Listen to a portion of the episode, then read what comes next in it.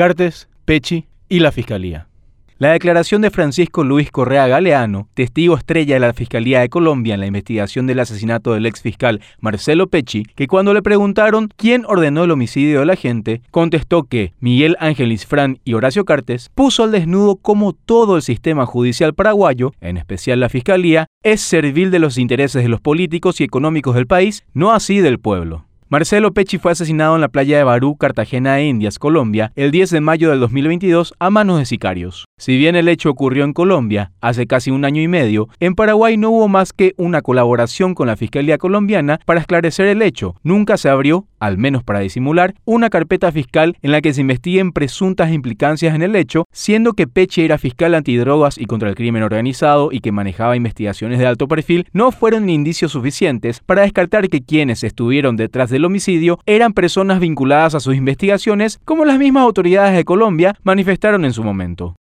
Sin embargo, y escudándose en la falta de autonomía de la Fiscalía en el caso por haber ocurrido en Colombia, pese a que el mismo Francisco Correa manifestó que toda la información de los movimientos de Pechi provino directamente desde Paraguay, sigue sin ser un elemento suficiente para realizar las diligencias pertinentes a fin de dar señales claras y contundentes de que no se permitirá impunidad alguna. Pese a que nuestra legislación es clara cuando se trata de testimonios y de hechos que se vuelven de público conocimiento, hasta ahora no se ve indicio alguno que dé tranquilidad a la sociedad paraguaya de un ministerio público que vele por sus ciudadanos, sus autoridades y las de sus propios fiscales. Mientras que, por otro lado, el sector cartista, en vez de buscar aclarar una acusación tan grave y demostrar que su líder no tiene nada que ocultar, se encuentran en una efusiva campaña de desprestigio a las declaraciones de un testigo fundamental, aludiendo un montaje, persecución política y ensañamiento contra el ex mandatario. En todo caso, podrían preguntarse, ¿qué interés tendría Correa en mencionar a un expresidente en el asesinato de Pechi? ¿Le beneficia al mencionar a Cartes para reducir su condena?